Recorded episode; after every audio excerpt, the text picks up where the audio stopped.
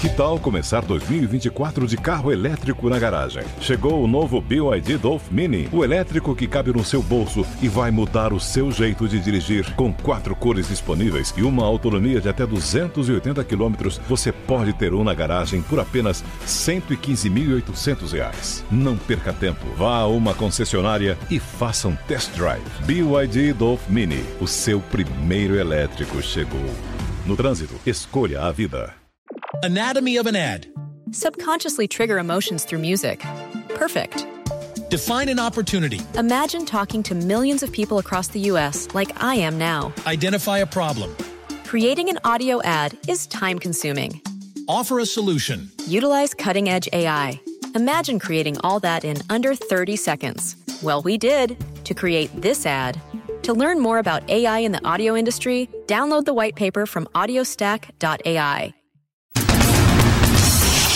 Jovem Pan Top News. As principais notícias do dia para você. Olá, aqui é Paulo Edson Fiore e estas são as principais notícias de hoje. Geraldo Alckmin entrega ao Congresso a PEC da transição, que exclui o Auxílio Brasil do teto de gastos permanentemente. O impacto da proposta, que também retira da regra fiscal excesso de arrecadação, recursos de universidades e doações ambientais, é de 200 bilhões de reais, sendo 175 bilhões para o programa social.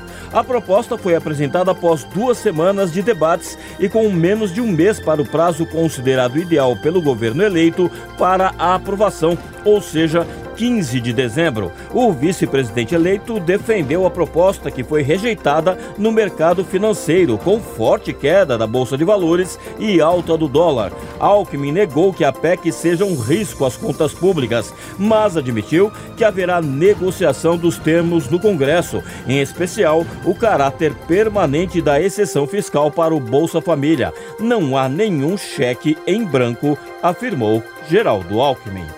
Lula cobra recursos de países ricos na COP27 e diz que o combate à crise do clima será prioridade no novo governo. Em primeiro discurso internacional desde a eleição, o petista pediu uma nova governança global com ações concretas contra as mudanças climáticas e citou promessas não cumpridas por nações ricas. O presidente eleito avisou aos países participantes da Conferência do Clima da ONU que o Lula cobrador está de volta. O discurso, acompanhado por brasileiros e estrangeiros em um plenário lotado do evento, ressaltou o compromisso do futuro governo a desempenhar um papel de protagonista no enfrentamento das mudanças climáticas. Lula defendeu a criação de um organismo multilateral com poder de aplicação dos acordos internacionais sobre a questão climática, que, no seu entender, carece de governança global. Senão, o tempo passa, a gente morre e as coisas não são cumpridas neste mundo, disse o petista. Rosa Weber diz que liberdade de expressão não abriga agressões e manifestações que incitem ao ódio e à violência, inclusive moral. A fala da presidente do Supremo ocorre após ministros do tribunal terem sido hostilizados por manifestantes em Nova York. Rosa fez um discurso em referência ao Dia Internacional da Tolerância ao abrir a sessão desta quarta-feira na corte, citando trechos da Declaração de Princípios sobre a Tolerância da Unesco. A ministra afirmou que a tolerância é harmonia na diferença, não é apenas um dever moral, como também uma exigência política. A tolerância é virtude que faz possível a paz e contribui para substituir a cultura da guerra pela cultura da paz.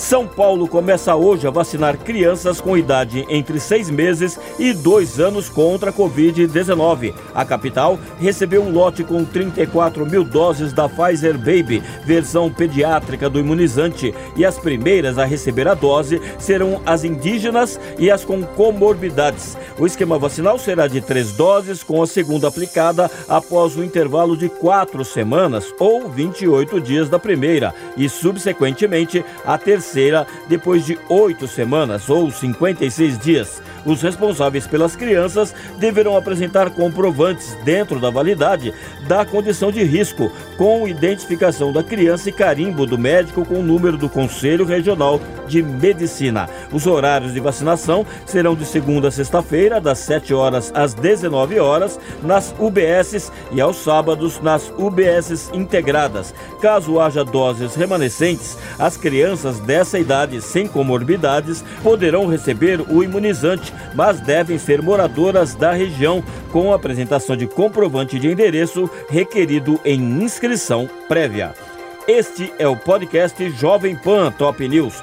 Para mais informações, acesse jovempan.com.br. Jovem Pan Top News. As principais notícias do dia para você.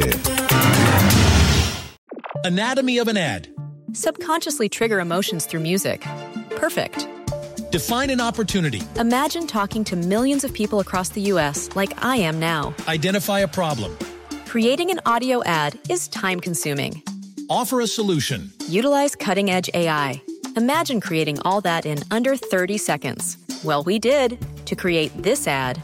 To learn more about AI in the audio industry, download the white paper from audiostack.ai.